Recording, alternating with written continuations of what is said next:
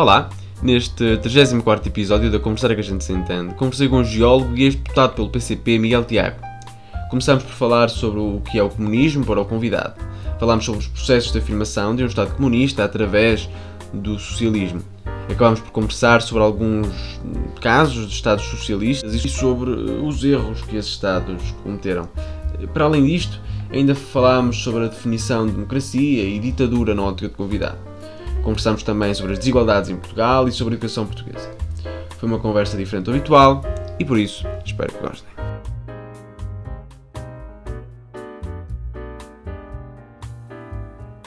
Olá, sejam muito bem-vindos a mais um episódio da Conversa que a gente se entende. O convidado de hoje é o Miguel Tiago, a quem agradeço por ter aceitado o meu convite para, para estar aqui hoje. Uh, para quem não sabe, foi, foi deputado durante alguns anos pelo, pelo PCP e começo por lhe fazer uma questão ampla, mas, para, mas que acho que para nós começarmos a discussão é, é, é interessante. E pergunto-lhe para si o, o que é o comunismo. Bem, uh, obrigado pelo convite. Uh, saúde a tua iniciativa teres um espaço onde a conversar é que a gente se entende. Um, bem, eu, eu, responder assim, uh, em poucas palavras, o que é o comunismo? O comunismo é simultaneamente uma doutrina e um movimento. Um, o comunismo como nós o entendemos hoje, não é? Porque, enfim, ao longo da história houve também várias, uh, quer uh, percepções, quer concepções do que era o comunismo, e, e portanto, aquele que nós hoje uh, podemos entender como comunismo, marxismo-leninismo, um, significa simultaneamente uma doutrina que nós entendemos como uma doutrina que conduz à libertação do proletariado um, e ao estado superior da organização da humanidade, um, e ao mesmo tempo ao movimento que corporiza essa doutrina, ou seja, a, a doutrina chama-se comunismo, mas o movimento que materializa essa doutrina também se chama comunismo. Um, e, portanto, o Engels dizia que o comunismo é simultaneamente a doutrina e o movimento um, que luta pela sua concretização.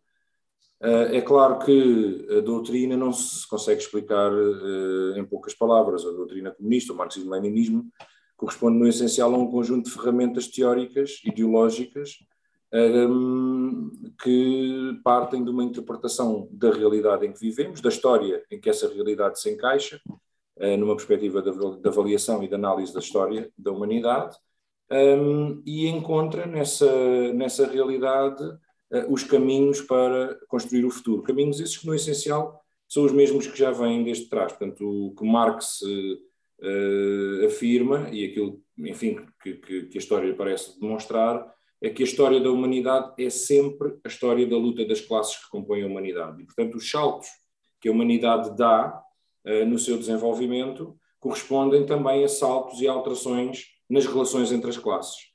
E isso, a história demonstra isso. Portanto, é sempre quando as classes que estão abaixo uh, disputam o poder com as classes que estão acima que se realizam as grandes revoluções. Um, e, e, portanto, nada uh, indica, pelo contrário, que essa história não, que esse mecanismo histórico não esteja a continuar. Estando a continuar, o que significa que a classe uh, que neste momento é a mais numerosa do planeta e é talvez a classe mais numerosa que existiu desde sempre na história da humanidade, é a classe dos trabalhadores. E, portanto, sendo a classe dos trabalhadores aquela que tudo produz, não se justifica que os trabalhadores não disputem o poder com a burguesia, que é a classe que tem o poder e os meios de produção. Um, e, portanto, o comunismo corresponde a transpor esta visão da luta de classes para a nossa realidade concreta e, claro, quer dizer, com também objetivos no dia a dia, não é? Porque senão, se os comunistas só pensarem no que vai ser quando houver uma revolução socialista daqui a sabemos lá quantos anos, uh, então, pronto, podíamos ficar todos aqui à espera de braços cruzados, à espera que estivessem maduras as condições para fazer uma revolução e depois fazíamos o comunismo. Mas lá está, também é atuando no dia a dia de hoje, respondendo a questões concretas, que não são necessariamente fazer o socialismo e o comunismo, mas que muitas vezes passam por outras questões muito mais pequenas, mas que são saltos, hum, ainda que pequenos, que são necessários para construir as condições necessárias para fazer a Revolução Socialista. Falava aí de Marx, Marx e Engels, o, o, esse manifesto comunista já data desde 1848, portanto já tem já tem perto de, ou vai a caminho dos 200 anos. Ao longo destes uh, 150, 200 anos, Um, já foi tentada várias vezes uh, a Revolução Comunista. Acha que em alguma vez na história o comunismo foi realmente aplicado? Não houve revoluções comunistas, houve revoluções socialistas. Um, ou seja, construíram-se Estados dirigidos por partidos comunistas, em alguns casos, na maior parte dos casos, dirigidos por partidos comunistas, uh, mas Estados que uh, começaram a construção do socialismo e, não alcançaram o comunismo. Ou seja, o comunismo é um patamar muito elevado da história da humanidade em que provavelmente nem existirá um Estado tal como nós o conhecemos. Até atingir esse Estado em que não existirão classes e em que a humanidade uh, se relacionará toda de forma de igual para igual, existe um período que pode durar mais ou menos tempo a que se chama socialismo. Hoje existem países que se dizem socialistas e já existiram ao longo da história da humanidade muitos países que se dizem socialistas. Esses países nunca chegaram a concretizar o comunismo. Eles afirmaram que queriam construir o comunismo. Um, o manifesto tem quase 200 anos, é verdade, mas o capitalismo ainda é mais velho. Portanto, o manifesto uh, até é uma lufada de ar fresco. Aliás, é a maior lufada de ar fresco, o manifesto, juntamente com outras obras um, de Marx, Engels e não só, são as maiores lufadas de ar fresco que, que surgiram nas últimas, nos últimos séculos, porque um, quando o capitalismo surge e na sua ascensão, praticamente parecia que ia ser o fim da história. Portanto, uh, ou melhor, aqueles que estavam a lucrar com o capitalismo queriam criar-nos a ideia de que o capitalismo seria o fim da história. Seria o patamar mais avançado que a humanidade alguma vez já uh, atingiu. E surgir uma doutrina histórica uh, e científica, ou melhor, com um método que as pessoas podem estudar e verificar se é correto ou não. Enfim, depois podem concordar ou não com as conclusões um, surgir uma doutrina que nos fornece instrumentos e ferramentas para perceber que a história não termina aqui e que existem formas de ultrapassar para um mundo melhor, porque, enfim, o capitalismo não é propriamente o paraíso na Terra, um, e não digo que, que, o socialismo seja o paraíso na Terra, mas será certamente uma forma de melhorarmos as nossas condições de vida de forma mais equitativa e mais bem distribuída. Um, então, isso foi uma lufada de ar fresco, eu diria até que é do mais moderno que surgiu no capitalismo é a, é, é a perspectiva de podermos ultrapassá-lo, de podermos dar um passo em frente. Nós não podemos ignorar, voltando à tua questão, que os países que tentaram as revoluções socialistas e aqueles que ainda estão a tentar, porque ainda há países, ainda há uma parte do globo que, que não é, que não está, digamos, sujeita uh, às regras do capitalismo, como, por exemplo, Portugal está, ou como estão uh, os países da União Europeia, os Estados Unidos, um, há países que ainda persistem e, e, caminham num caminho diferente.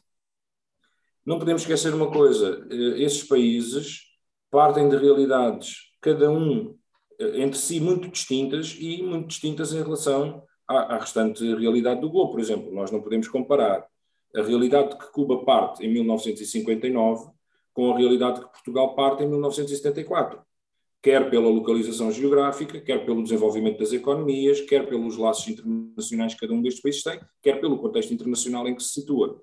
Tal como não podemos comparar a China uh, dos anos 50 com uh, os Estados Unidos dos anos 50. A China era um país feudal, um país atrasado, um país sem maquinaria, um, ehm, sem, sem uma indústria um, ehm, pesada, praticamente dependente uh, ainda de um, de um sistema eh, de arrendatários e de, e de feudos eh, e baseado numa agricultura rudimentar e, e, e, e situado uh, num continente com características também muito diferentes daquelas que foram permitidas aos Estados Unidos criar. Portanto, isto para dizer o quê? Nós não podemos analisar cada Estado uh, como se, enfim, uh, pudéssemos comparar a, a, a situação de Cuba com Portugal, ou de, ou de Cuba com a Noruega, ou de, dos Estados Unidos com a China. Portanto, os patamares de que se parte são diferentes e, enfim, a China teve que fazer um percurso, por exemplo, a China, pegando na China, teve que fazer um percurso nos últimos 50 anos, 70, nos últimos 70 anos, uh, para apanhar um comboio que o capitalismo já leva a 230, 240, não é? Uh, e, portanto, é evidente que, que, que não se pode uh, fazer uma, uma comparação Portanto, os falhanços uh, e as conquistas desses Estados devem ser avaliados de acordo com a sua realidade concreta. Tal como também não seria justo avaliar os sucessos da economia portuguesa à luz, por exemplo, do, do patamar de desenvolvimento da economia estadunidense. Falava, falavas há pouco da, de, e, ao dar o exemplo da, China, e a verdade é que a China acelera o seu crescimento desde os anos 90 com as políticas de uh, Deng Xiaoping, portanto, políticas de claramente abertura económica. Essa abertura económica que a China faz a partir dos anos 90 não é uma assunção de derrota do modelo, do modelo socialista, porque é, é um género de capitalismo de Estado. Eh, não é o, não é o socialismo a admitir que falhou, ao dar melhores condições de vida à sua população e ao seu povo? Não, eu, eu julgo é que há uh, vários enganos uh, na forma como entendemos, principalmente aqui no Ocidente, e, enfim, através dos meios de comunicação social e da forma também como aprendemos na escola, uh, há diversas confusões entre o que é o capitalismo, depois aparece esse termo capitalismo de Estado, que nos casos dos países comunistas é aplicado de uma forma, parece-me, bastante injusta, dos países socialistas, eh, porque capitalismo de Estado, enfim, é, é, precisamente aquilo que nós, capitalismo monopolista de Estado, é precisamente aquilo que nós comunistas chamávamos ao fascismo português. Um, portanto, é evidente que um, o, a planificação da economia e o encerramento da economia criou condicionamentos aos países socialistas que eles só poderiam uh, ultrapassar se tivessem um espaço internacional de troca comercial entre eles. Isso não sucedeu e a China eh, foi forçada a criar esse espaço com outros países.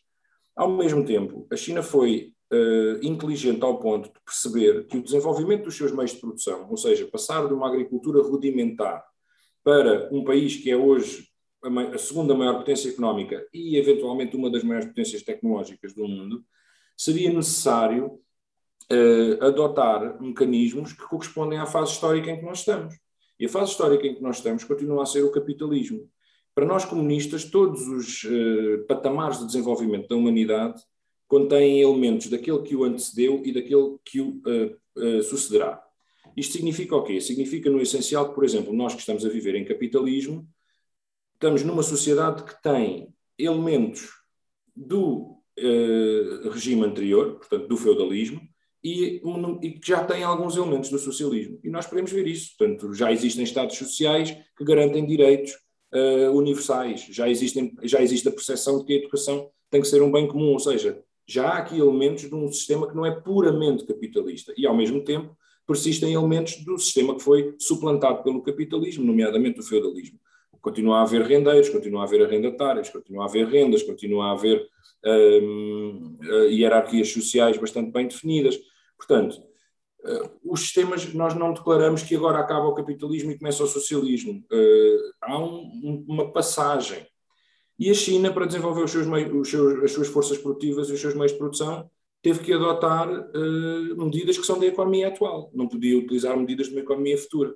E, portanto, eu julgo que a grande diferença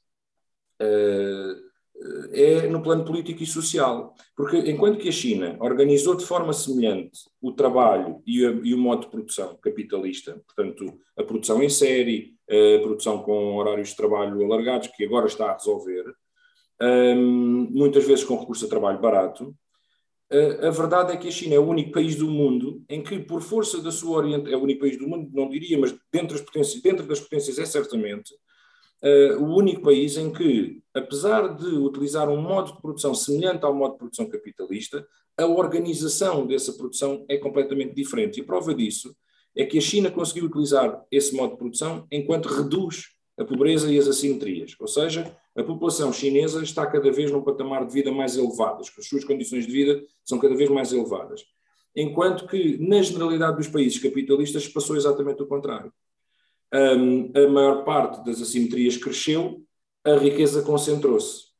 Enquanto que na China, à medida que a riqueza cresce, ela se distribui cada vez melhor, e não estou a dizer que não há assimetrias, evidentemente, é claro que há assimetrias, a questão é que essas assimetrias vão se esbatendo. Nos países, nos países capitalistas, essas assimetrias estão em constante afastamento, portanto, estão em constante desfazamento. Percebes? Não sei se me estou a fazer explicar sim, bem. Sim. Isso significa que apesar de ter organizado a economia de forma a responder muitas vezes à procura até de países capitalistas, a China organiza a distribuição da riqueza e planifica a economia para responder às suas necessidades de forma distinta daquela que é a de um país eh, capitalista, um, nomeadamente nos transportes, na distribuição de bens, na detenção do capital das empresas, que não é uma coisa de sumenos importância, por exemplo. Enquanto que aqui, quando uma empresa gera um lucro, esse lucro é distribuído por acionistas privados, na China esse lucro é reinvestido na empresa porque a empresa é pública, uh, ou reinvestido em serviços sociais. A esmagadora maioria das empresas na China tem uma maioria de capitais públicos, um, e têm também controle por parte dos trabalhadores. Os trabalhadores também participam na sua gestão. E, além disso, estão sujeitas a uma direção política uh, que não perspectiva as coisas ano a ano. Ou seja, a China não planifica a sua economia uh, para dar resposta a uma procura imediata de um determinado bem, como nós fazemos aqui. Por exemplo, se agora toda a gente quer um determinado telefone, vamos todos orientar a nossa produção para, para aquele telefone e depois produzimos telefones a mais e metade vai fora, depois baixamos o preço. A China não. A China pensa nas coisas no longo prazo e pensa no que é que é necessário criar na infraestrutura produtiva, nas infraestruturas de transportes, nas infraestruturas de escolas e pensa no longo prazo. E é um país que a verdade é que nos últimos 70 anos demonstrou que ao fixar objetivos a longo prazo os foi conseguindo atingir. A China determinou que em 2020 erradicaria a pobreza. E em 2021 a ONU acaba de declarar a China um país livre de pobreza absoluta, de, de, de, de pobreza extrema. Uh, o que significa que uh, tem dado muito mais resultados aquele modo de organização política do que, por exemplo, o nosso. E isto não, não significa sequer que eu tenha grande admiração uh, por tudo o que se faz na China. Significa que, naquele contexto, naquele país que tem a história que tem, que se enquadra no cenário internacional em que se enquadra, que tem a cultura que tem, uh, aquela, aquela resposta política que aquele povo encontrou é melhor do que todos os países da envolvente. E, por exemplo, se pudermos utilizar aqui um país que se possa minimamente comparar à China em dimensão e em estado de atraso há 70 anos atrás, é a Índia. E basta ver como está a Índia, é? um país em que o capitalismo continua a dominar, um sistema ainda semi-feudal uh, e, e aristocrático de castas, uh, e, enfim, que é um país uh, onde a pobreza extrema graça, onde abundam as doenças, a falta de higiene, uh, onde os direitos mais elementares da humanidade são pura e simplesmente ignorados praticamente pelas elites. Enfim, é um país que é fruto do colonialismo, a China também teve ocupações, é um país que está no continente asiático, a China também, e é um país que tem 1,3 mil milhões de, de, de, habitantes e a China também. E vejamos as diferenças abissais entre um e outro. Não é? Aliás, eu arriscaria a dizer que se, se a China fosse a Índia e fosse governada por um partido comunista, nós todos os dias tínhamos notícias daquilo a dizer que o socialismo era um inferno. Mas ninguém faz notícias sobre a Índia a dizer que o capitalismo é um inferno. Para nós é normal, pronto, a Índia é um país capitalista e aquilo está na miséria. Se fosse um país socialista, imagino, não é?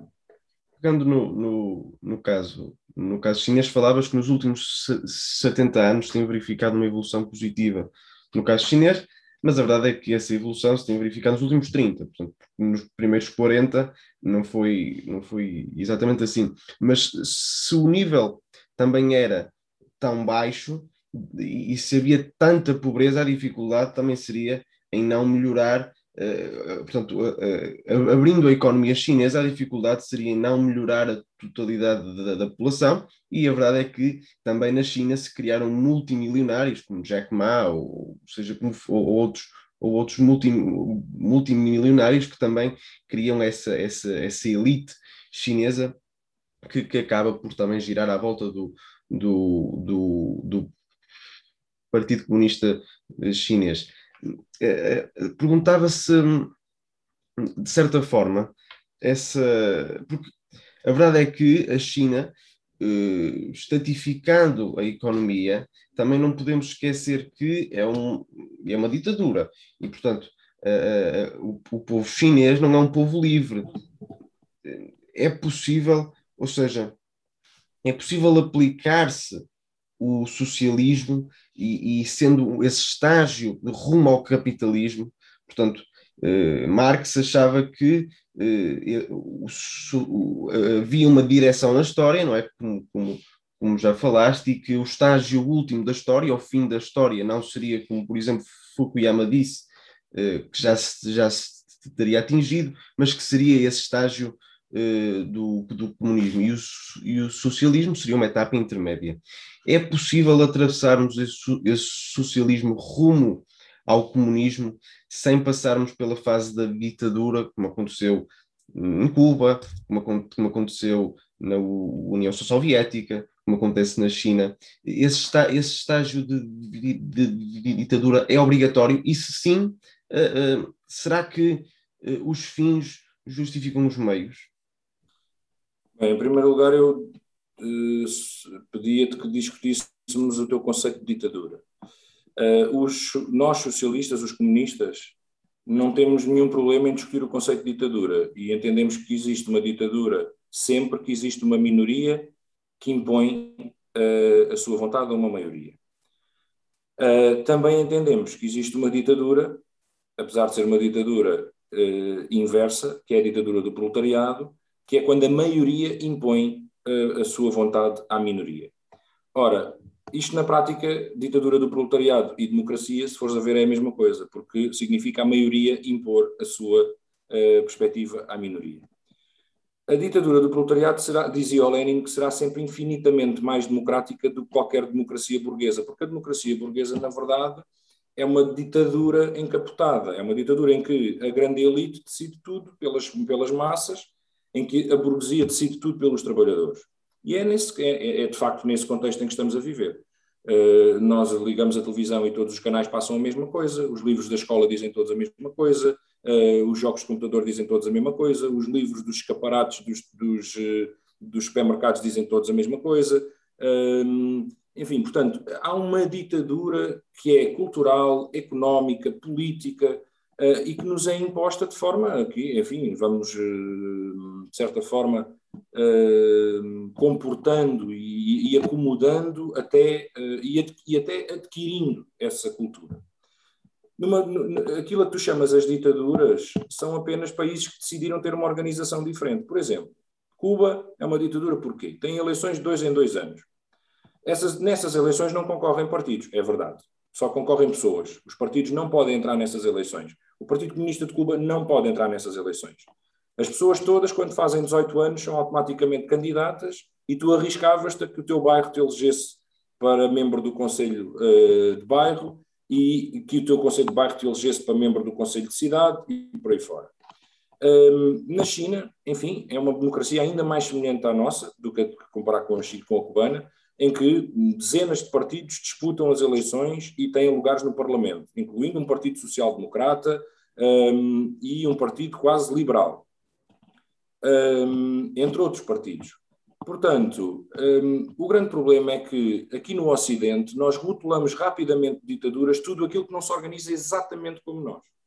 Ou seja, um, tudo aquilo que não são partidos, a ver quem é que mente melhor e quem é que abana bandeirinhas com mais uh, rigor, uh, vigor, uh, e não espalha os outdoors mais bonitos, e não distribui canetas. Portanto, onde as democracias não são assim, não são democracias, são ditaduras. Eu não tenho, não consigo percepcionar o mundo dessa forma. Um, e custa-me até querer, e, e, e atenção, eu nunca fui à China, não conheço, mas custa-me, e, e, digo isto genuinamente, custa-me crer que 1,3 mil milhões de pessoas possa ser controlado por um qualquer maléfico comitê central uh, que domina uh, a sua economia e todas as dimensões da sua vida. Um, tal como me custa a crer que o restante mundo seja dominado por um Bilderberg que está lá a decidir tudo, um grupo Bilderberg que está a decidir tudo o que nós estamos a fazer. Claro que haverá uh, locais centralizados de decisão, mas as massas são sempre as donas do seu futuro e isso é válido, quer na China, quer nos Estados Unidos. Um, eu também não acredito que no capitalismo, e apesar de achar que o capitalismo é uma ditadura da burguesia sobre uh, as restantes camadas da população, mas também não acredito que seria possível impor o capitalismo um, se as massas não se tivessem apropriado dele e da sua dinâmica. Um, e quando isso acontecer, as massas suplantarão, as massas, digo, as pessoas em geral, suplantarão o capitalismo ou, ou, ou um país ou o socialismo, se, se, se, de facto ele não responder às, às perspectivas e às ambições uh, das populações. Portanto, eu não creio mesmo que exista qualquer tipo de Estado que possa, a não ser que fosse através de uma força estupidamente violenta. Aí nós vemos, por exemplo, nós vemos manifestações na China. Uh, nós vemos até atos que seriam totalmente intoleráveis na Europa e nos Estados Unidos. Por, por exemplo, como aqueles que foram perpetrados em Hong Kong uh, por alguns grupos uh, de. Enfim, a gente aqui gosta de chamar rebeldes, porque é na China, porque se fossem cá chamávamos-lhes terroristas. ou pelo menos vândalos de destruição de propriedade privada, de destruição de carros, de destruição de ruas inteiras, destruição de bens públicos. E a polícia limita-se a agarrar aquelas pessoas, a identificá-las e a apresentá-las em tribunal. Nos Estados Unidos, aquelas pessoas são uh, assassinadas uh, na hora. Na, na, França, os coletes amarelos, nós lembramos-nos bem, chegaram a ficar sem olhos, chegaram, uh, morreram pessoas. Quer dizer, e na China é um escândalo quando se vê a polícia agarrar um tipo que acabou de partir ou incendiar um automóvel. E isto é válido para a China, como é válido, por exemplo, para a Venezuela, quando houve há três ou quatro anos, há mais, há cinco anos, uh, aquelas manifestações de jovens num bairro de Caracas, e a polícia esteve estoicamente a fazer frente a um, a um grupo de vândalos que estavam a destruir tudo por onde passavam num bairro de, de, de Caracas. Um, e ouvimos todos os países ocidentais muito preocupados, os países aqui da Europa e os Estados Unidos muito preocupados com a liberdade de manifestação. Liberdade de manifestação. Puxar fogo a carros, apedrejar a polícia, isso não é liberdade de manifestação em lado nenhum.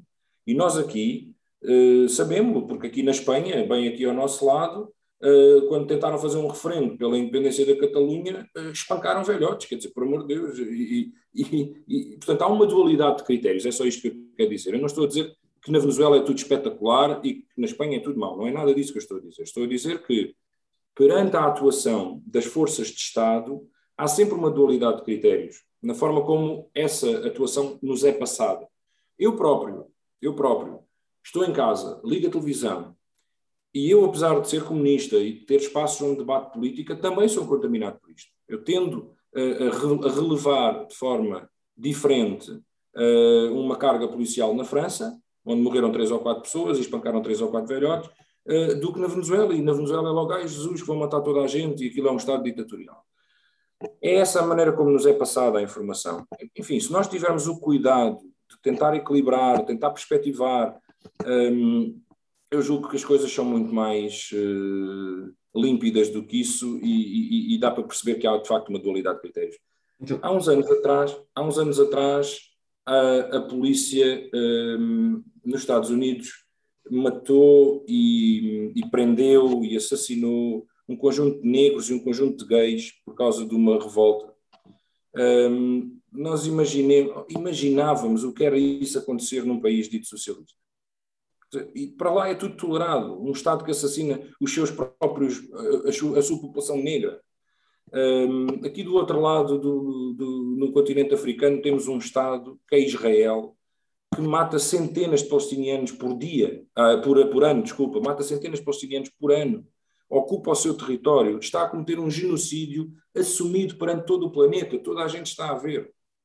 E, no entanto, esse país está alegremente a dançar ao nosso lado na, na Eurovisão e é dado como quase um país da União Europeia apesar de estar no continente africano. Enfim, não, tem, não há nenhum problema em estar no continente africano, é só para nós percebermos a forma como é diferente o tratamento que estamos a dar em função dos interesses que cada país serve. Um, imaginar, eu nem imagino, quer dizer, uh, o que seria uh, se um país socialista estivesse a ocupar outro país e a matar o seu povo, orientadamente, de forma orientada.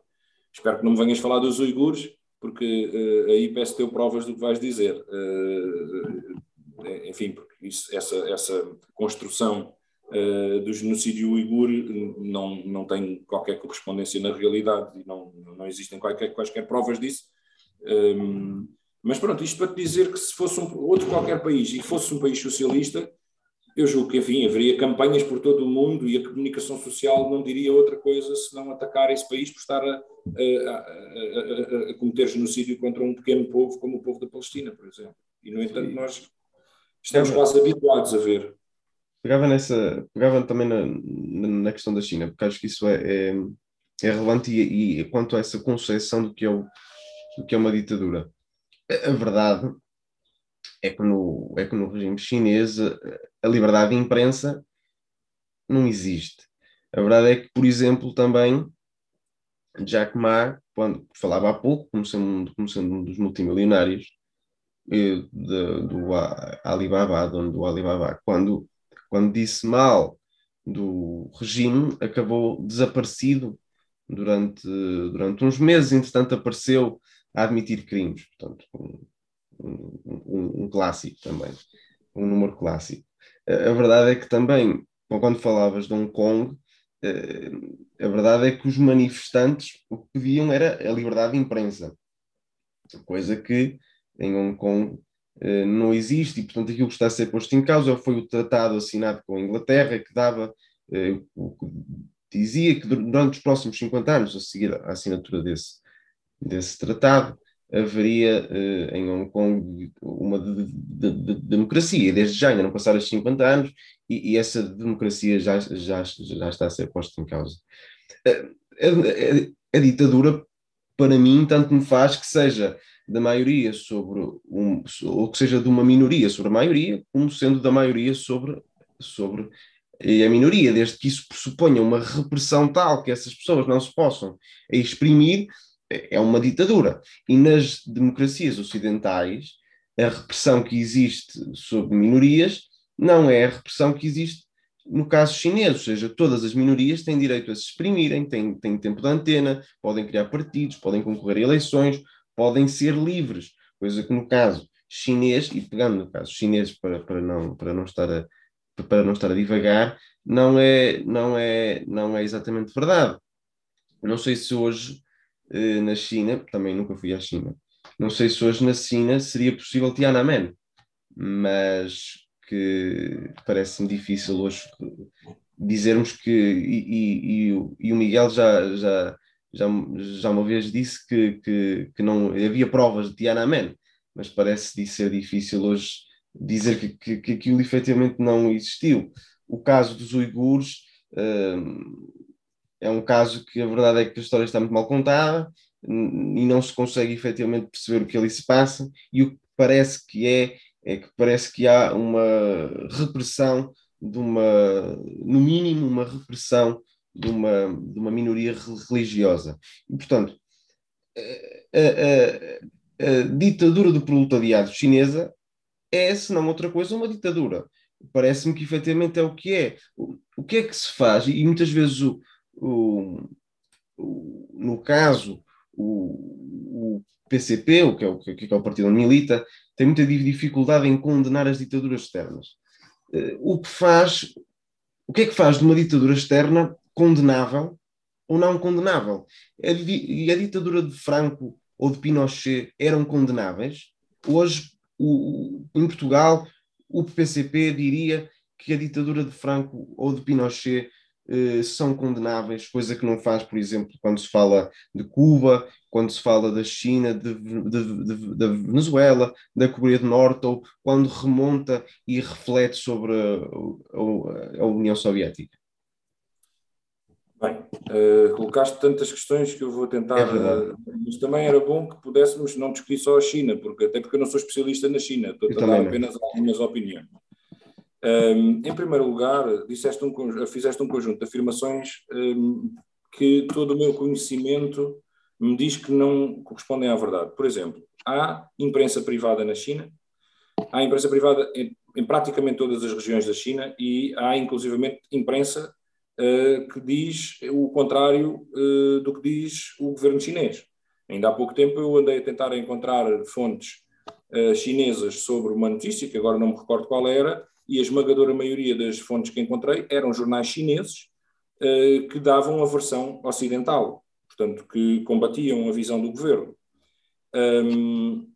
E há inclusivamente um um órgão de comunicação chinesa que eu sigo no Instagram, cujo nome agora não me recordo, uh, que é dominado por um empresário chinês uh, e que tem uma visão contra o governo. Portanto, não creio que seja tão taxativo quanto isso dizer que não há liberdade de imprensa. Em Portugal é que talvez não haja liberdade de imprensa, porque nós vamos a uma, a uma, papelaria e as capas dos jornais são todas iguais e dizem todas a mesma coisa, e por lá por dentro a mesma coisa.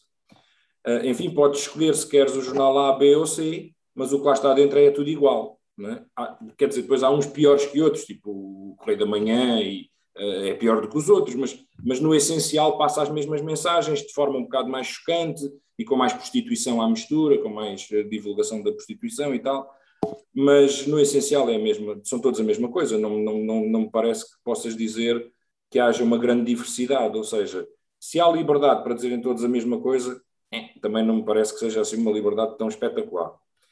Hum, depois disseste que hum, estes países são ditaduras e que tanto te faz uma ditadura que seja da minoria sobre a maioria como da maioria sobre a minoria.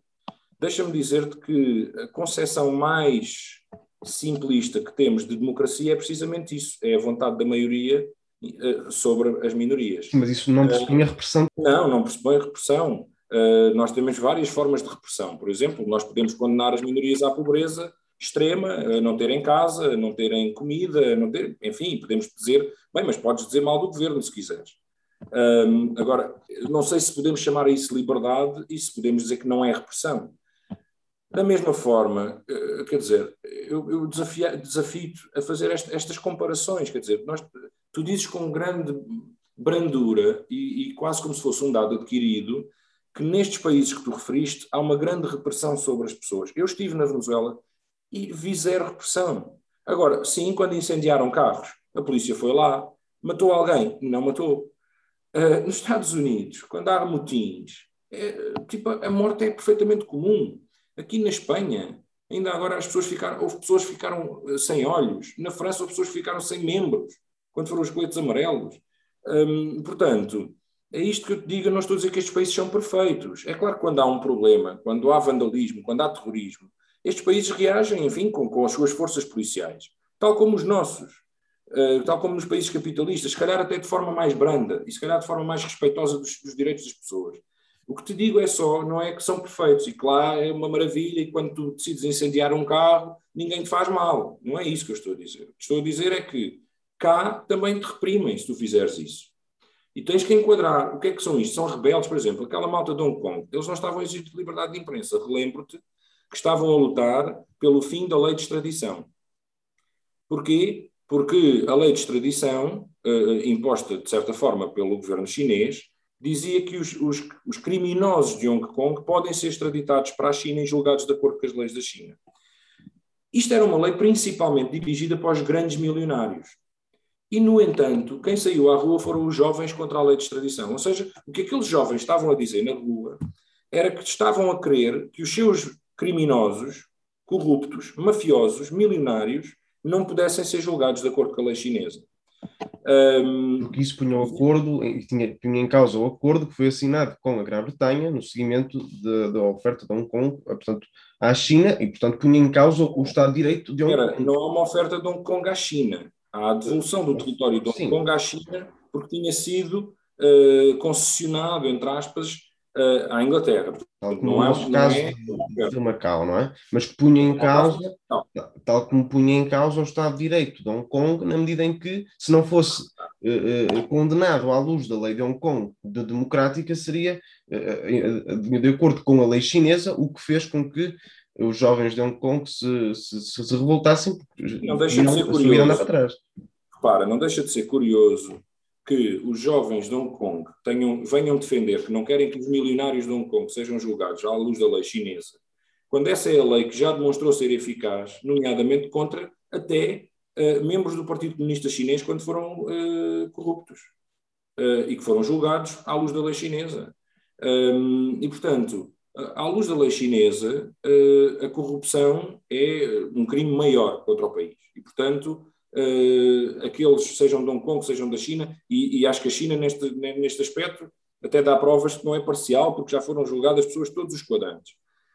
Portanto, eh, enfim, aquelas manifestações, se tivessem sido, e, e atenção, aquelas manifestações nem foram reprimidas assim com uma força absurda. Nós não vimos as coisas que vemos nos Estados Unidos. Um, se tivessem sido uh, manifestações normais, agora, repara, puxar fogo, destruir, destruir bens públicos, destruir bens privados, destruir a vida dos seus próprios compatriotas, os negócios dos seus próprios compatriotas, partiram tudo por onde passaram. Achas que em Portugal alguém ia dizer que isto são manifestações pró-democracia? Achas mesmo que se nós agora, tipo um grupo de comunistas ou fosse do que fosse, encapuçados, uh, fôssemos partir tudo por onde passávamos, tu não acharias normal que a polícia nos levasse? Epá, eu acharia, quer dizer, não, não é o mundo em que eu gostava de viver, o mundo em que a polícia prende pessoas, não, mas também não gostava de viver num mundo em que as pessoas partem e incendeiam coisas. Portanto, temos que relativizar essas coisas e pô-las à luz daquilo que realmente aconteceu. Uma outra coisa que tu disseste que eu já tinha desmentido e que tens que desafio também a verificar, que eh, na, China não pode haver eh, diversas uh, visões e diversos partidos. Na China há diversos partidos. A China tem diversos partidos no seu parlamento. Um, e inclusivamente partidos de direita. Portanto, pronto, desafio-te a rever isso, porque não é tão simples como pensamos. Como te digo, são 1,3 mil milhões de pessoas.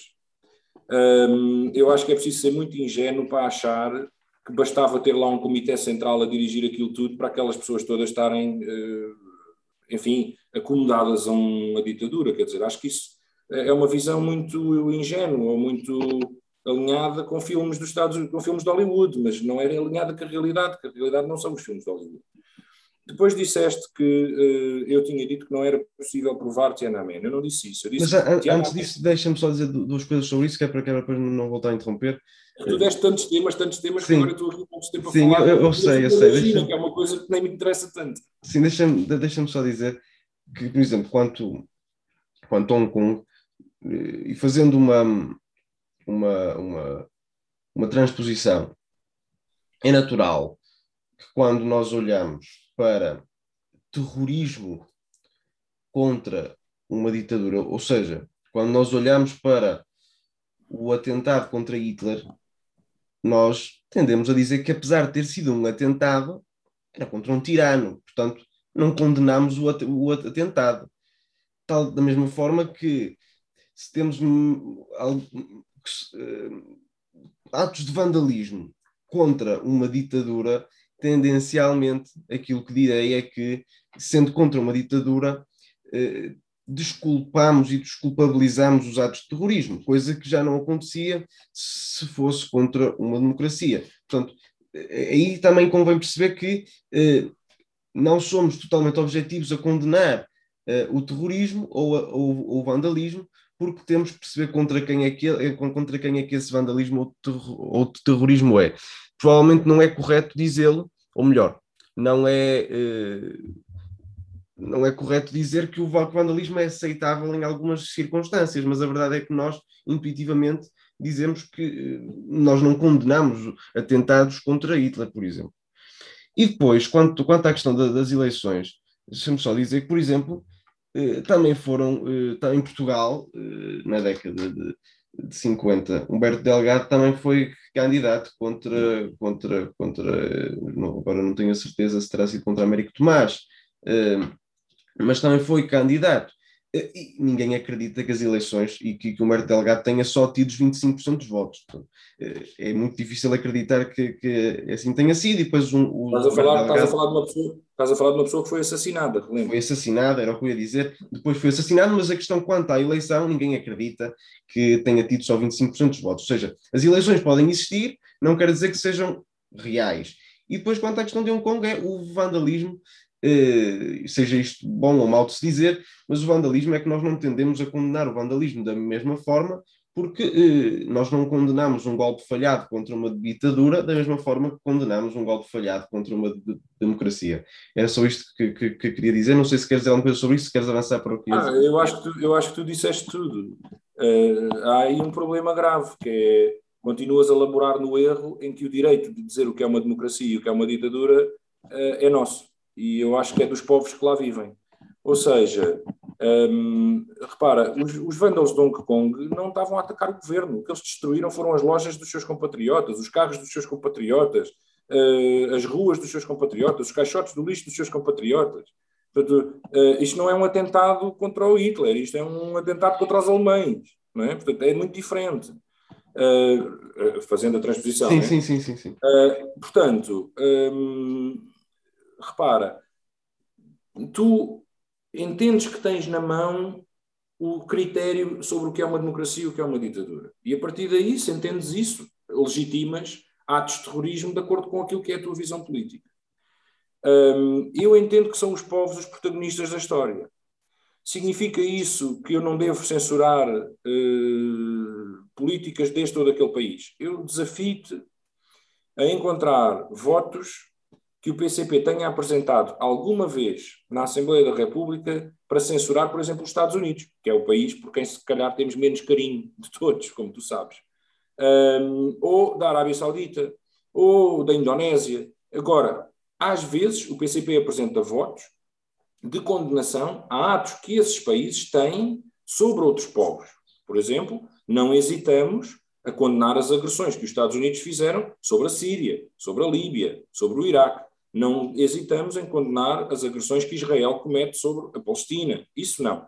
Mas não verás, da nossa parte, uma constante intromissão na política interna dos outros países. O que não significa que, enquanto partido, não apresentemos toda a nossa solidariedade com os nossos camaradas que nos Estados Unidos estão a lutar contra o capitalismo, que em Israel estão a lutar contra o capitalismo, que na Colômbia estão a lutar contra o capitalismo. Ou seja, isso é diferente de nós querermos constantemente que o Parlamento português se intrometa nos aspectos da vida dos outros países. Hum, é claro, enfim, haverá uh, exceções. Eu julgo que no caso de Nelson Mandela o, o PCP censurou uh, a sua prisão, mas repara, também é uma espécie de ocupação. Apesar de não ser. Uh, portanto, o apartheid sim, sim, sim. era uma espécie de ocupação. Portanto, é claro que há casos aqui que podemos uh, afinar e ter alguma, algum critério que possa ir além daquilo que eu estou a dizer. Eu não estou a tentar resumir numa só frase toda a nossa política internacional. Estou só a tentar dar-te algumas ideias sobre como é que nós, uh, nós comunistas, uh, interpretamos o mundo e a política internacional. Portanto, nós não temos nenhum problema em uh, condenar aquilo que achamos que é condenável. O problema é que uh, intromissão nos, nos, assuntos internos dos outros países não é a forma como nós condenamos. E isso é, isso é válido para todos os países, como te disse. Nós, se tu fores ver, raramente encontrarás da parte do PCP votos ou votos a favor de outros votos a condenar questões uh, internas de outros países. É, é, pá, acontece eh, posso dizer até que já condenámos, por exemplo, a ilegalização de partidos comunistas, quando foram aqui em alguns países da União Europeia, foram ilegalizados os partidos comunistas. E o PCP condenou esse, esse ato desses países. Mas são casos, como te digo, muito eh, reduzidos e não tentam, não tentam instrumentalizar uh, nem imiscuir-se na vida dos outros países. Epá, Claro que podemos fazer um alerta sobre a limitação dos direitos eh, do povo da Hungria porque lhes proibiram o Partido Comunista, mas isso é diferente de querer que Portugal faça uma reunião com a Hungria e lhe diga, olha, não pode fazer assim porque nós é que somos democratas, nós é que sabemos. Essa não é a nossa visão. Mesmo nos, mesmo nos casos em que nós estamos de acordo com as coisas, mais facilmente eh, consertamos trabalho com os nossos camaradas na Hungria para ver como é que podemos ajudá-los a resolver o problema. Pois a questão quanto, quanto a esse tema é que aquilo que faz verdadeiramente confusão é, por exemplo, o PCP hoje, em 2021, não conseguir fazer de forma clara a condenação dos gulags soviéticos ou de Holodomor, de não conseguir olhar para, uh, por exemplo, a questão recente, há uns meses, incomparável aos dois casos que até agora, eh, portanto, do, do Holodomor e dos gulags, mas a questão de, do avião que foi desviado para a Bielorrússia. Ou seja, essa, não conseguir fazer essa condenação de ditaduras eh, é, é, é, é difícil de compreender, porque custa acreditar que se em vez de ser Lukashenko, estivesse eh, no governo no governo bielorrusso. Se fosse um governo eh, fascista, que não havia a condenação, como é óbvio, correta daquilo que, que, que aconteceu. A questão é porque é que não se condena aquele ato? Portanto, ou porque é que não se condena que eh, a Bielorrússia tenha agora, na questão dos Jogos Olímpicos, tentado extraditar do Japão uma, uma atleta bielorrussa e que certamente essa extradição não seria com a melhor das intenções.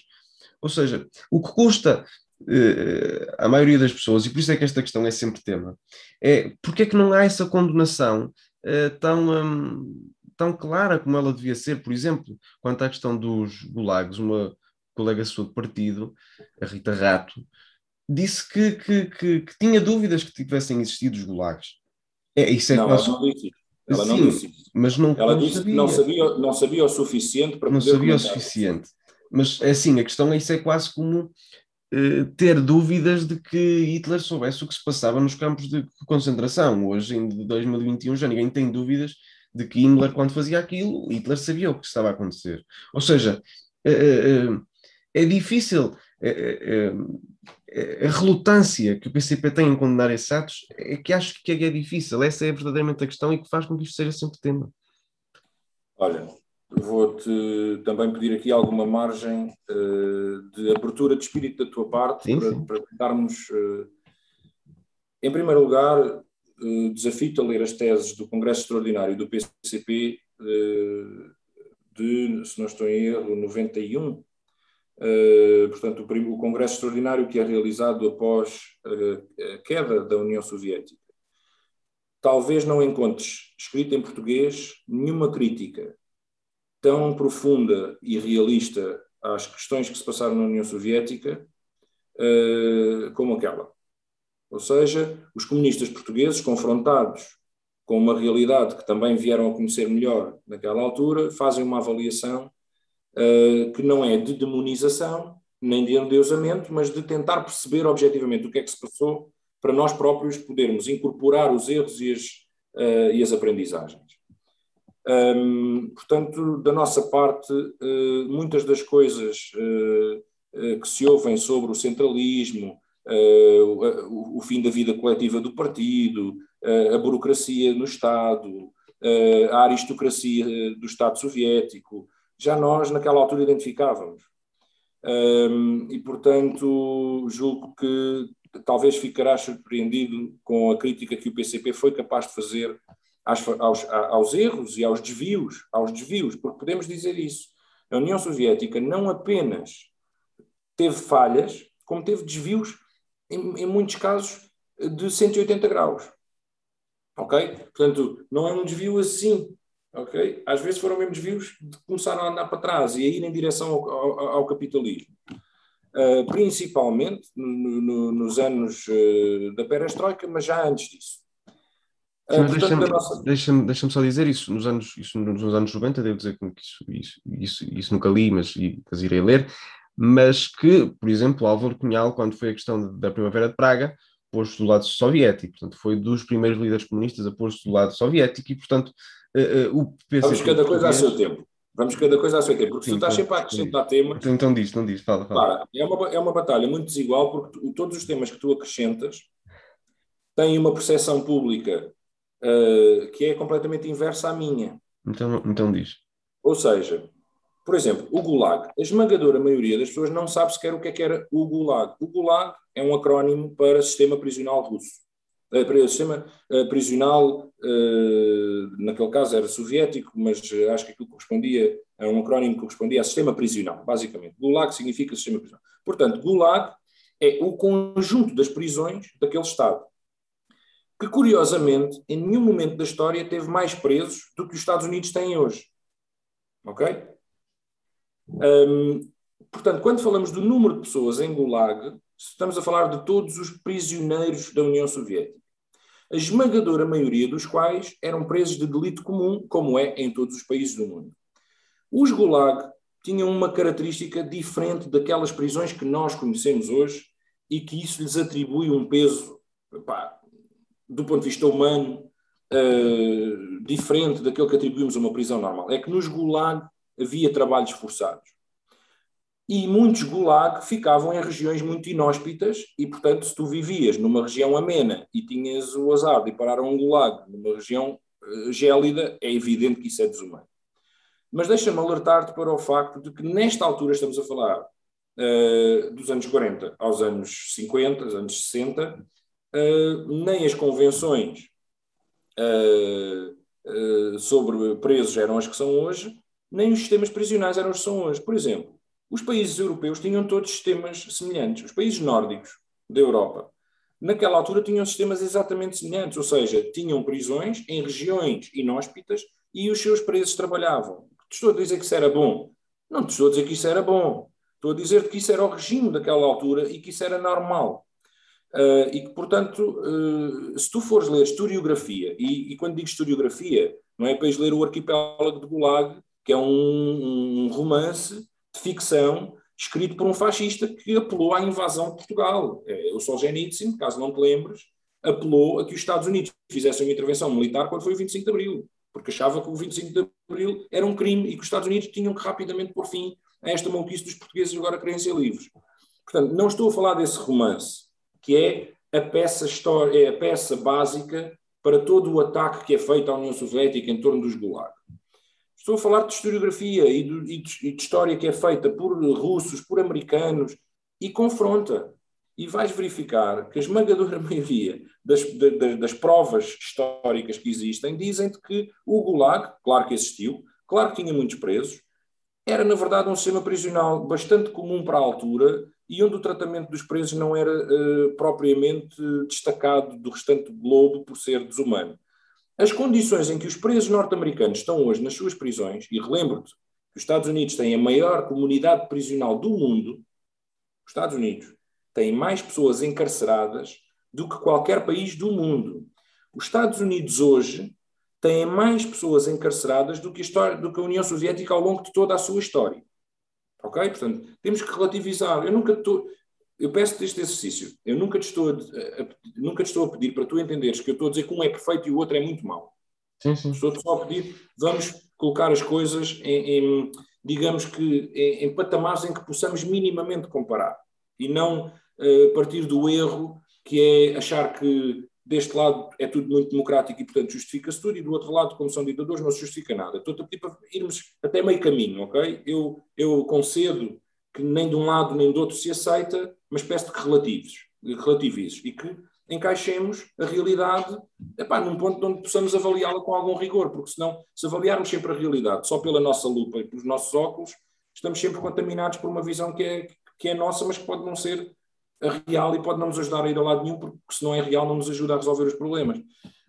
Um, portanto, depois falaste-me do Holodomor. O Holodomor, também te peço que faças esse exercício. Confronta não com o que o Parlamento da Ucrânia decidiu sobre o Holodomor, mas com o que a historiografia europeia diz sobre o Holodomor e com as várias documentações e até entre os historiadores o quão é isso visto como quase como uma piada. Um, infelizmente a Ucrânia que foi tomada por nazis, caso não saibas ou não te recordes. Uh, neste momento tem um governo uh, em aliança com o partido nazi da Ucrânia, um, país que, enfim, aqui com o apoio de muitos países em Portugal, uh, fez aquela tal revolução de veludo, de, uma revolução colorida, e, colocou um, um partido que tinha acabado de assassinar 50 sindicalistas num incêndio. É esse país, dirigido por nazis, com pessoas do batalhão Azov uh, no governo, que faz um texto que condena uh, o Holodomor. O Holodomor nunca foi reconhecido, praticamente, até, momento, até esse momento, nunca ninguém tinha historicamente olhado o Holodomor com rigor.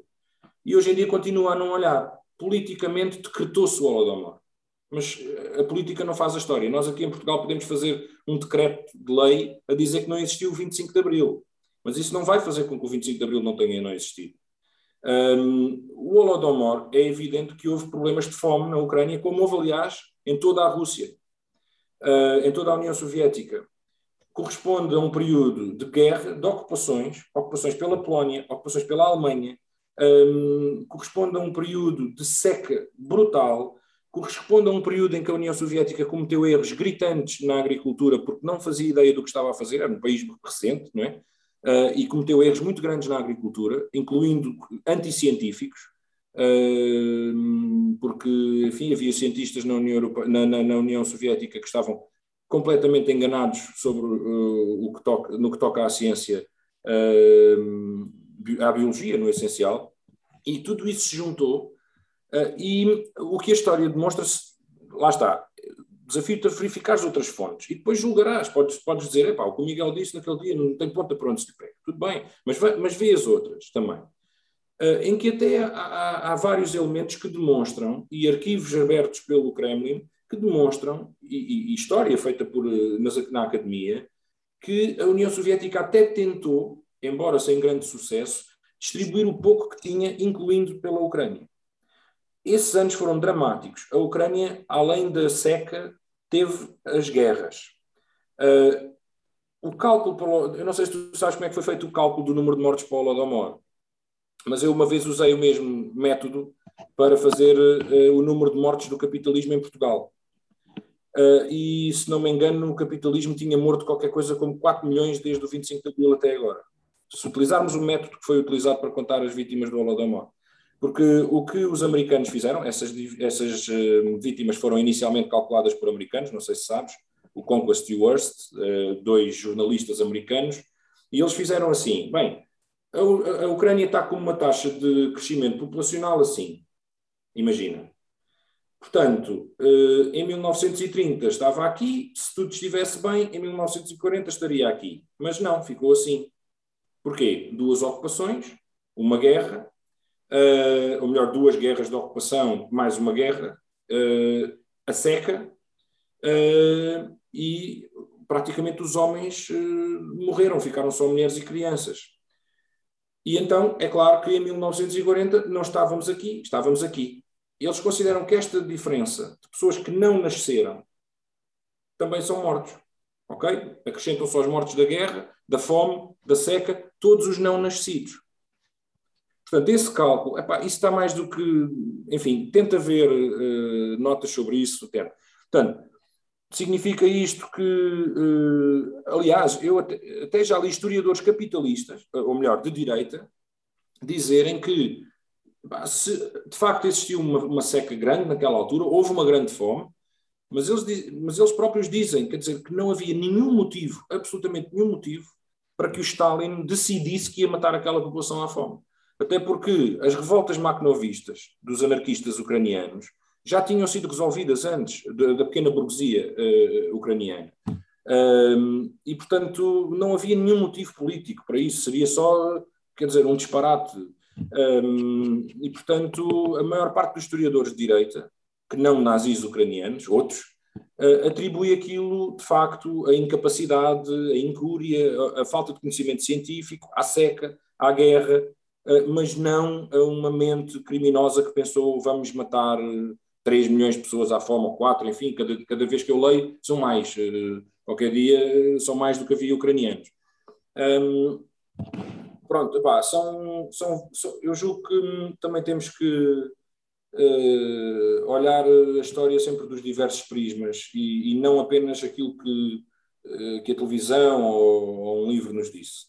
E, portanto, é claro que nós censuramos, mas não peçam ao PCP. Estavas a dizer que nós não censuramos os Gulag, que não censuramos. Não nos peçam é que censuremos coisas que são as mentiras que os nazis, ou o capitalismo inventou sobre os países com quem uh, nós mais nos identificamos, apesar de não ser, não somos seguidores daqueles países, mas tínhamos pontos de contacto com aqueles países. E já tínhamos suficientes erros a apontar àqueles países. Agora, não nos peçam é que identifiquemos como erro aquilo que são as mentiras. Isso é o mesmo que tu me dizes assim, fazes-me uma caricatura, imagina. Os comunistas são isto e são aquilo e são aquilo outro. E depois dizes-me assim, como é que podes gostar dos comunistas se são assim, assim, assim? Ora, eu não vou dar de adquirida tua, a tua caricatura dos comunistas. Vou fazer o contrário, vou dizer, calma, espera lá. Eu, eu, eu, eu não acho é que eles sejam assim. Se tu me disseres assim, mas porquê é que não censuras o Stalin? Ou os Gulag? Bem, Se o Stalin fosse tudo aquilo que se diz dele, eu não tinha nenhuma hesitação em, em, em censurar, não, nenhum problema. Por exemplo, o Pol Pot, a determinada altura da sua vida, também se disse comunista. E nenhum comunista do mundo tem qualquer problema em dizer que o Pol Pot foi um fascista. Ok? Não temos nenhum problema em afastar-nos e dizer. Não, o Pol Pot depois, inclusivamente, não sei se tu sabes, matou praticamente todos os comunistas daquele país, do, do Camboja. Um, portanto, um, nós não teríamos nenhum problema. A questão é: aquilo tudo que se diz é verdade ou não? Se é verdade, então nós temos que avaliar e censurar. Se não é verdade, o nosso papel é, de certa forma, desafiar as pessoas. É pá, atenção, que muitas das coisas que estás a repetir hoje sobre a União Soviética começaram precisamente na Alemanha nazi. Por exemplo, a questão dos Gulag. A primeira vez que as questões dos Gulag surgem são lançadas dos aviões nazis a sobrevoar cidades soviéticas. Porque o Goebbels, que era o ministro da propaganda nazi, teve a excelente ideia, e não estou a ser irónico, a excelente ideia de dizer se nós convencermos os soviéticos de que o regime soviético é, faz as mesmas coisas que nós, então nós podemos ter alguma vantagem na ocupação. Ou seja, ele achava que se libertasse propaganda sobre as populações soviéticas a dizer que a União Soviética era tão, fazia as mesmas coisas que os nazis, portanto, liquidava pessoas uh, e cometia genocídio e tinha gulags e não sei o quê, porque isso já era sabido sobre os nazis. Então, eles pensaram que se conseguissem convencer que os, que os soviéticos eram tão maus quanto eles, que talvez até conseguissem ter alguma, uh, algum espaço para intervir nos países. As primeiras mentiras que surgem sobre os gulags surgem a cair de aviões uh, lançados como panfletos, lançados sobre países da própria União Soviética. Essas mentiras hoje, infelizmente, são consideradas considerada história e, e, eu julgo que nós devemos ir um pouco mais além uh, e tentar estudar sobre isso mais. Uh, nem tudo será mentira, mas uh, nem tudo eh, o que lemos sobre isso também é verdade. Isso, eu, eu, eu desafio-te a procurar sobre isso. Certamente teríamos aqui muito mais discussão sobre isto e sobre outros temas que tinha aqui, mas que não vamos, mas não vamos ter tempo. Mas no final de cada, de cada episódio, antes das rubricas, um, faço sempre uma questão e vou fazer aqui uma mudança de 180 graus de, de tema, mas faço sempre uma questão relacionada com, com, com Portugal e sobre a educação em Portugal. Um, nos, últimos, nos últimos anos, falavas há pouco da questão do aumento das desigualdades nos países ocidentais e Portugal não é, não é exceção. E, portanto, as desigualdades, como se sabe, são hereditárias e, portanto, passam de pais para filhos e, e portanto, o, quem nasce pobre tendencialmente uh, tem mais dificuldades uh, na, na, sua ascensão social, tem mais dificuldades no seu, durante a sua vida, porque nasceu pobre, porque teve acesso a piores escolas, porque teve acesso a menos livros, teve, seja, seja de que forma for, estas, estas desigualdades, essa pobreza passará de pais para filhos. E esse mecanismo, e a educação tem muitas vezes o efeito, o que tem é o, é o efeito de mecanismo de elevador social por, eh, não é o único, mas provavelmente é o melhor, na medida em que eh, tende a dar oportunidades justas, eh, portanto, através de uma educação que, que será igual para todos, numa escola pública e que, e que possa fazer com que quem nasça pobre tenha oportunidades de estudar e de, e de poder chegar mais longe na sua vida. Mas a verdade é que o elevador social em Portugal está variado e faz com que quem nasce, quem nasce, quem nasce pobre acabe por, eh, por, por, por morrer também pobre. Havia um estudo há pouco tempo que dizia que em Portugal uh, demorava cinco gerações uma família pobre a passar uh, rendimentos médios. Uh, é possível vivermos numa democracia saudável sem que o elevador, o elevador social funcione de forma, de forma correta e que faça com que quem nasça pobre possa efetivamente chegar mais longe?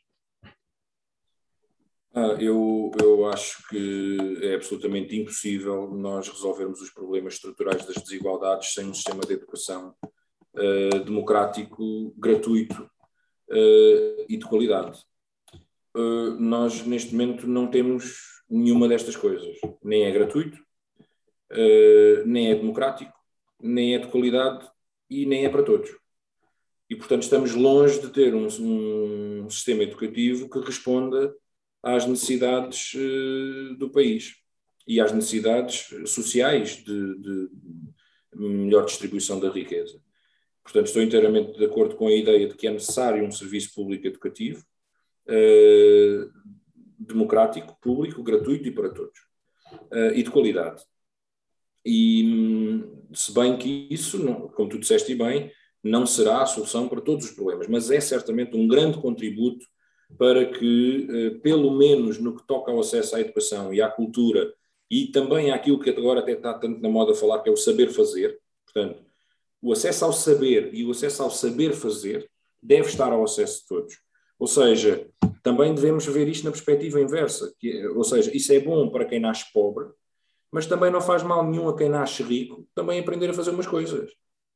Porque é que quem nasce rico em Portugal não tem que aprender uh, mecanotecnia, nem eletrotecnia. Uh, e só os pobres é que têm que aprender isso. Ou seja, um, é, devíamos todos aprender tudo, porque enquanto seres humanos também estaríamos mais capazes de resolver os problemas com que nos vamos confrontando.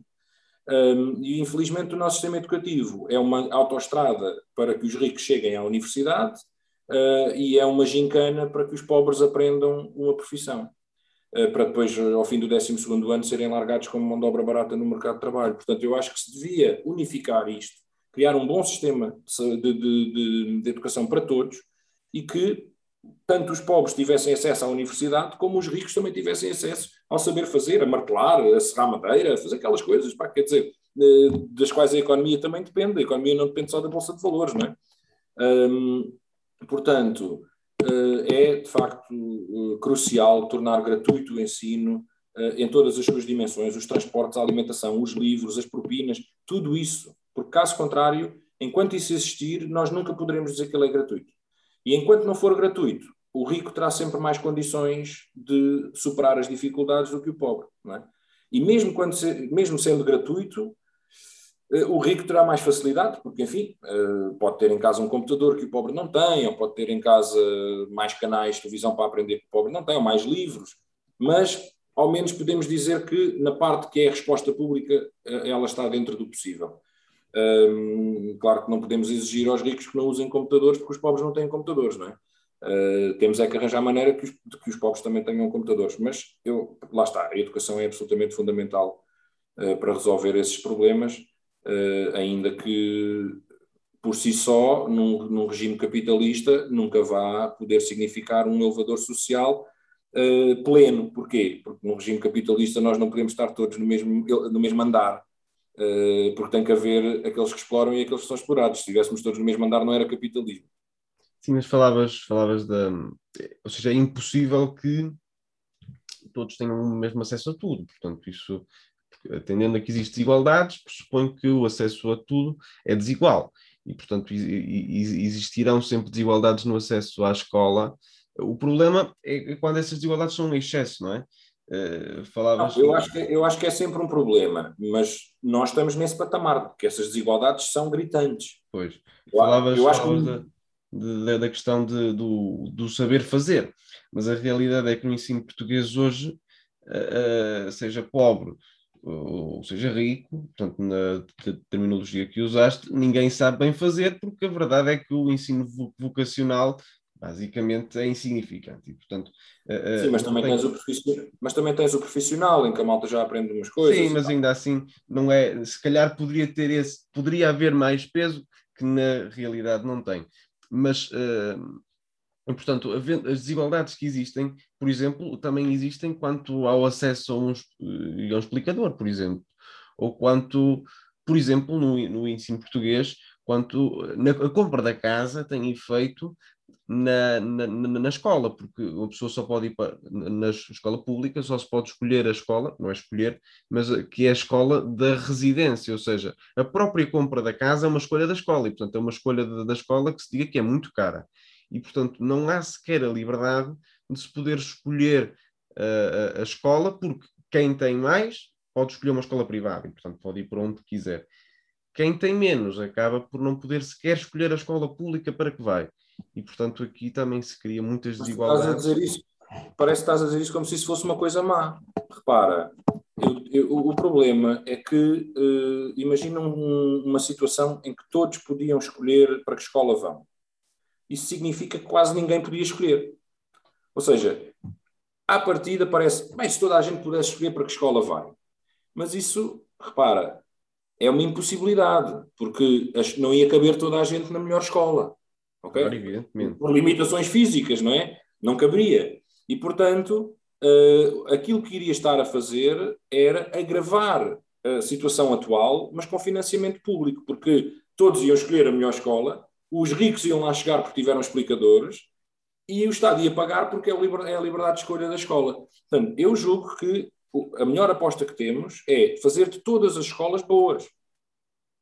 Porque com, com, com, o financiamento público, fazer de todas as escolas boas. Agora, enquanto nós continuarmos a, a promover o ensino privado, a contratar professores ao ano, às vezes ao mês, uh, sem continuidade na carreira, deixando de envelhecer o corpo docente, sem continuidade do corpo docente nas escolas, uh, as escolas para completamente, umas de topo de gama, e outras parecem uns barracões.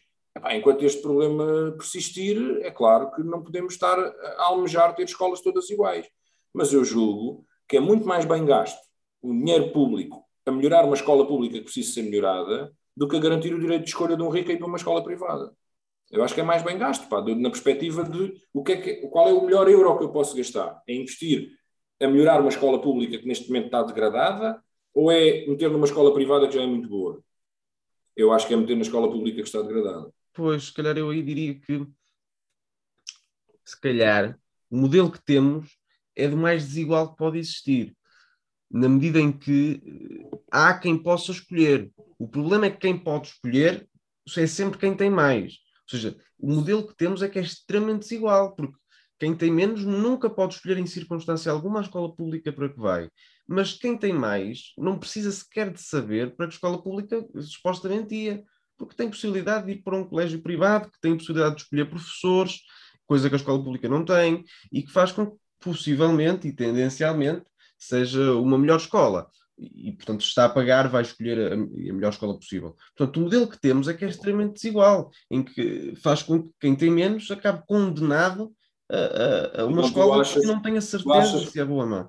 E tu achas uh, genuinamente que se o Estado pagasse o colégio que nós escolhêssemos, que eram os pobres que iam ocupar as vagas desses colégios? Achas isso mesmo? Aquilo que se tem que fazer é arranjar um modelo intermédio. Como é óbvio, não digo que a passagem total para um cheque ensino de forma radical resolveria todos os problemas, porque poderia também criar eh, segregação na escolha da escola, mas que temos que arranjar é um modelo intermédio que não seja um, um dos extremos que temos neste momento, porque o extremo que nós temos neste momento é, é, é, de, é de desigualdade total também.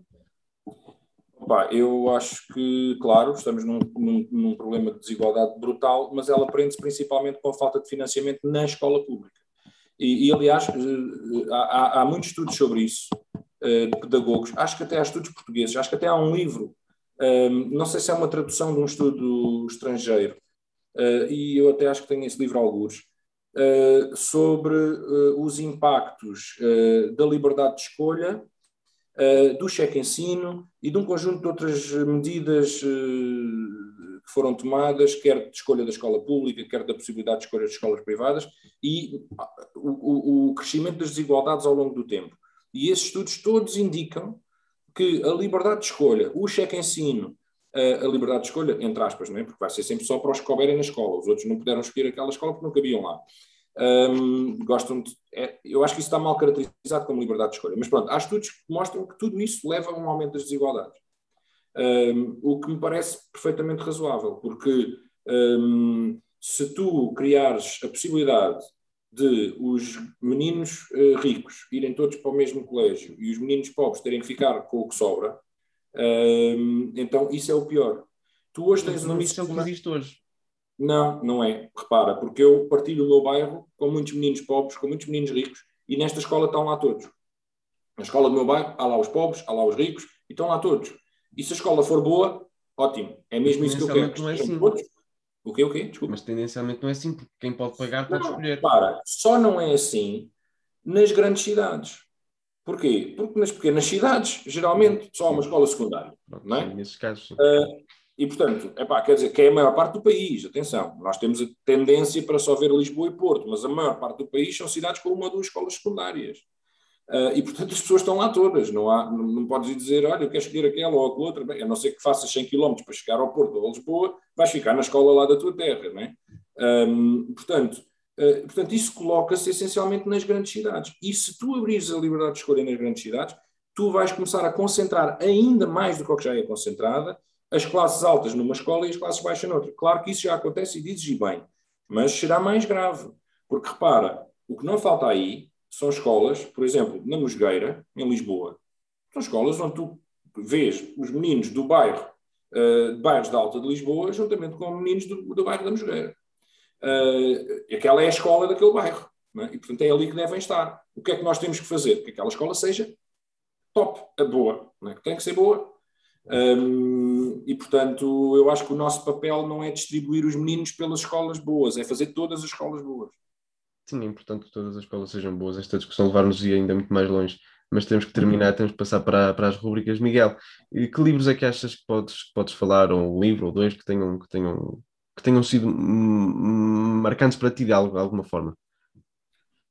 Ah, eh, assim, eh, eu quase todos os livros que li, felizmente, são, foram marcantes.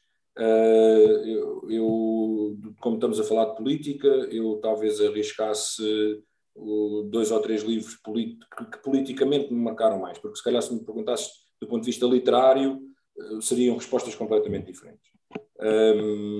eu acho que politicamente é justo destacar A Mãe, do Máximo Gorki, eh, um livro sobre as condições de luta eh, na Rússia, as condições de vida do povo na Rússia e a luta dos comunistas no início, no início do século XX. E, e, a história de uma mãe uh, iletrada que a pouco e pouco vai tomando carinho pela luta do filho, uh, que era comunista, do filho e dos amigos do filho, que eram comunistas, e ela, uh, enfim, uma pessoa completamente afastada da política, vai percebendo as lutas em que o filho está envolvido e acaba por ser uma figura determinante na história. Talvez também os Capitães da Areia, porque li quando era muito miúdo, e e enfim, por ser uma obra que se pode quase dizer mãe de tantas outras, e nós aqui no, no realismo, no neorrealismo português, depois viemos a ter tantos livros que são uma espécie de capitães da areia adaptados à nossa realidade, não é? Os esteiros, os gaibelos, os avieiros, um, entre outros. Uh, eu acho que por, por eu ter lido na altura em que ainda por cima era da idade dos, dos miúdos, dos capitães da areia, uh, também me marcou e me, e me criou alguma afinidade com as lutas pela melhoria da vida de todos. E eu não era um daqueles meninos de rua, não é? como deves calcular, eu era um miúdo normal, uh, mas fez-me perceber que há miúdos de rua e que, e que tinham problemas completamente diferentes dos meus. Um, pronto, ponto, se fossem livros do ponto de vista literário, uh, até duvido que te dissesse estes. Estes marcaram mais politicamente Sim. do que artisticamente. E, e, Mas já agora também posso recomendar, do ponto de vista literário, o meu livro favorito talvez seja Almas Mortas, do Gogol. Então fica essa, essa recomendação também. E, e, quanto a autores, a pessoas que tenhas lido, que tenhas ouvido, há, há pessoas que tenham marcado de forma predominante? Opa, certamente, não é? Certamente que há. Eh, eu, pelo que também não é justo porque eu estudei com particular intensidade esta obra, a obra de Álvaro Cunhal. Um, e, portanto, estudei uh, porque quis e também por tarefas e, portanto, é claro que a obra do Álvaro Cunhal me marcou muito, mas também não é justo compará-la com obras que eu não estudei tão aprofundadamente uh, como as do Álvaro Cunhal.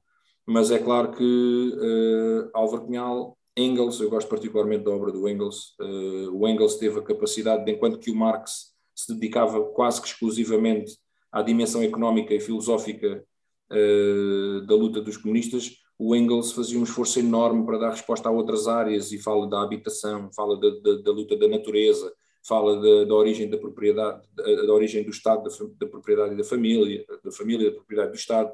Uh, portanto, o Engels é um, autor de uma dimensão uh, extraordinária para a altura, portanto, um homem que dominava vários temas escreve sobre física, sobre química, sobre habitação, uh, sobre história da humanidade, sempre interligando a doutrina que Marx e ele também e Engels estavam a construir às outras dimensões da vida, além da economia e da política. Um, e, portanto, talvez uh, destaque uh, esses dois autores, o, o, o, Marx, claro, o Lenin, claro, não, não seria marxista-leninista se não achasse que a obra deles era muito importante, mas para também não estar só a repetir esses dois, acho que é muito importante destacar a obra do Álvaro Cunhal e tive a, tive a sorte de conhecer Álvaro Cunhal e de ouvir algumas intervenções de Álvaro Cunhal e, portanto, como deves calcular, isso também marca muito. Eu era um miúdo, não é? era jovem, portanto, isso marcou-me muito. A forma como o Álvaro Cunhal uh, falava connosco, e lembro-me de uma vez em 95 ou 94, o Álvaro Cunhal até, até dizer para uma plateia de jovens que uh, a nossa luta hoje era mais difícil ser comunista hoje do que na clandestinidade, dizia ele. E depois ele dizia, e, nós ficámos espantados, como é que é possível uma pessoa que foi torturada, que teve 11 anos presa, estar-nos a dizer a nós, que estamos aqui na boa, que é mais difícil ser comunista hoje do que naquela altura. E depois ele explicou, ele disse é que naquela altura as pessoas tinham todas a consciência de que estavam a ser exploradas e oprimidas. E hoje em dia as pessoas são exploradas e oprimidas, mas não têm a consciência disso. E, portanto, torna o trabalho dos comunistas muito mais difícil. E, portanto, é que são coisas que nos marcam, não é? Ouvir, principalmente quando vem da, da experiência de uma pessoa como a do Álvaro Cunhal. Ficamos então com esta, com, essa, com, com, essa mensagem. Obrigado, Miguel, por teres aceitado o meu, o meu convite para estar aqui hoje. E para a semana estarei aqui com mais um convidado. Até lá. Até à próxima e obrigado.